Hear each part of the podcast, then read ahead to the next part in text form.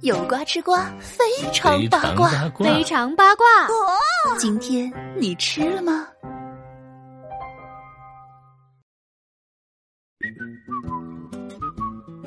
？Hello, everybody！欢迎来到非常八卦，来和小强妞一起开心吃瓜。话说呢，九月十号凌晨，阚清子在社交平台上晒出了一组聊天记录啊，虽然头像和备注都打上了马赛克，哎，但是呢，配文中呢也是可以得知是与阚清子对话的人呢就是他的经纪人。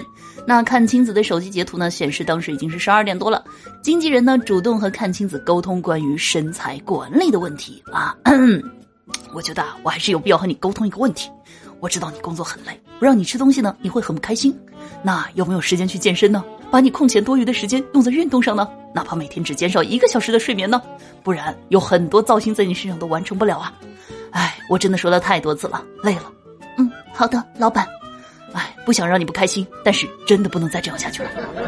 那虽然呢，看清子的回复是好的，老板啊，但实际上呢，也是反映出了女明星的很多问题。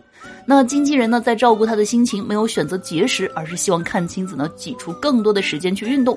再看看清子的回应呢，放在了不吃东西会难受，会心情不好。一方面呢，希望多去运动，而一方面呢，表达了自己喜欢吃肉。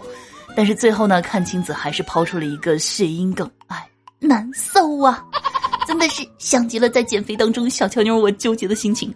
那再看一下前段时间她的自拍呢，的确是变得圆润了不少啊，但是整个人的气质呢依然是非常的迷人的。话说阚清子和尹正两个人啊，相对来说参加综艺节目比较少，而是把更多的精力放在了演戏方面。所以小乔妞我是不是可以大胆猜测一下，这就是他俩同时发福的原因吗？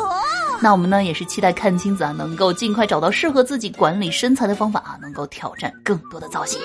好了，如果呢你也是和小乔妞一样的吃瓜群众，那记得一定要订阅节目，同时记得给我们的专辑来一个五星好评。喜马拉雅搜索“印第安小乔妞”，关注主播，收听更多精彩内容。好了，让我们下期再见，拜拜。